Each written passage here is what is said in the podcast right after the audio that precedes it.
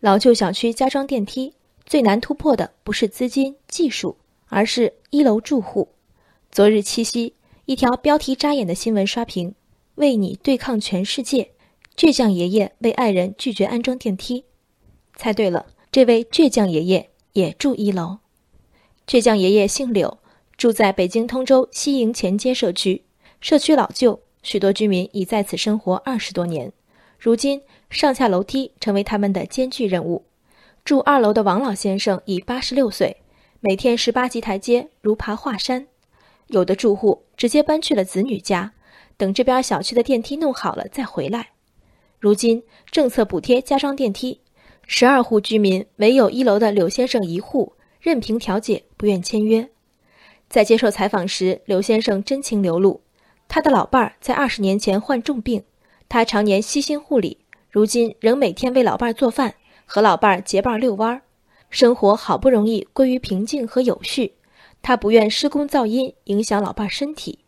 这条新闻的最后是一句深情呼唤：这个七夕，为这份相濡以沫的爱情点赞。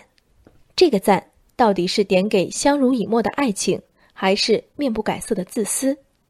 加装电梯。不是单纯的数学题，它同时考察人性的选择。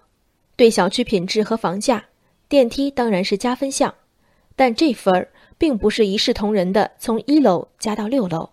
同一个电梯，高楼层住户受益于其带来的便利，房屋增值最大；低楼层用户当然也受益于居住条件的改善，可电梯运行噪音和遮挡光线之弊，有可能还略大于改善之力。尤其一层住户，电梯用不着，全楼住户进出电梯的噪音却尽收耳内。对柳先生们，拒装电梯逻辑通顺。正因为此，许多小区甚至拿出由四至六层住户对一二层住户进行经济补偿的方案。柳先生的邻居们有没有类似提议，我们不得而知。柳先生的爱人虚弱到承受不起安装电梯的施工噪音了吗？起码从视频里看，他健步如飞。运动能力强过二楼八十六岁的老先生太多，一口咬定噪音危及爱人的健康，不管你们说我什么，就是不行。首先就是拒绝协商解决的姿态，众人集资为夫妻俩在施工期间租房的方案，代为搬家和货币补偿的方案，千千万的方案入不了柳先生法眼。